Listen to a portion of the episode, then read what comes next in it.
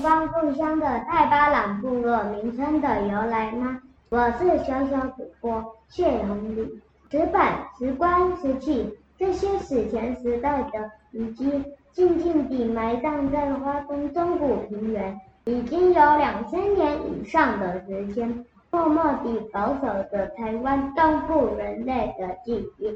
花莲县富乡太巴朗部落，在阿美语中意味着白螃蟹很多的地方。它位于马太安溪与花莲溪冲积而成的富庶平原上。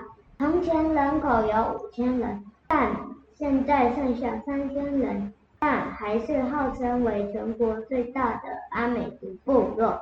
据口述的历史，太巴朗部落的祖先来自猫公，即为封闭乡内的基拉嘎拉山上，后来迁到今日的东部村境内。由于人口的增加，加上土地不适耕种，才渐渐迁到今日的太巴朗地区。太巴朗过去称为阿巴朗，是指一种河边的螃蟹，另外也有富饶的土地之意。我是小小主播谢红丽，我们下期再见。